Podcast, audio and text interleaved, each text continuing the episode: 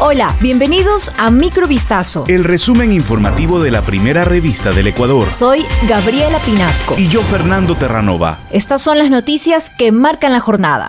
Bajo la modalidad de sicariato se registró el asesinato de un hombre en la ciudadela Los Ceibos, al norte de Guayaquil, la mañana de este viernes 13 de enero.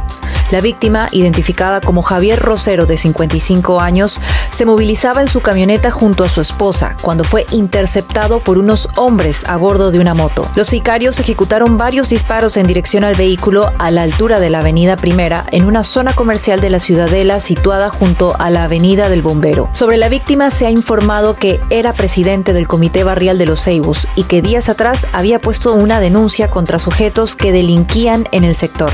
Con 120 votos afirmativos, el Pleno de la Asamblea Nacional acogió un informe en el cual formuló recomendaciones relacionadas con el manejo de la información, inconsistencias técnicas y una evaluación del costo del censo nacional. La resolución solicita a la Contraloría General que realice la auditoría de gestión a Roberto Castillo, director ejecutivo del Instituto Nacional de Estadística y Censos, INEC, para que se evalúen las fallas administrativas graves en las áreas de reclutamiento, actualización cartográfica, capacitación, empadronamiento, comunicación, seguridad, entre otros, del Censo Nacional 2022, así como un examen especial que deberá enfocarse en la ejecución económica del censo, cuyos resultados se pondrán en conocimiento a la Comisión de Transparencia. Igualmente solicitaron al Ministerio de Trabajo que realice acciones correctivas con el fin de verificar el cumplimiento del pago de sus remuneraciones, beneficios de ley y demás cláusulas contractuales que suscribió el INEC con todo el personal.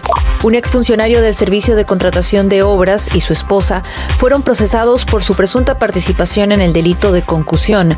Son investigados por una denuncia interpuesta por la gerencia de una empresa contratista. Según la denuncia, un exfuncionario del SECOP habría solicitado pagos económicos para gestionar el cobro de planillas de la empresa dedicada a realizar obras en la provincia del Guayas. Los hechos se habrían suscitado en 2015. El exfuncionario solicitó el pago de 8 mil dólares a la compañía contratista encargada de la construcción de un colegio réplica en el cantón Isidro Ayora. El volcán Cotopaxi, situado en Ecuador a unos 45 kilómetros al sur de Quito, presenta este viernes una emisión de gases y ceniza continua dentro del nuevo proceso eruptivo de baja intensidad que comenzó a finales de octubre, según informó el Instituto Geofísico de la Escuela Politécnica Nacional.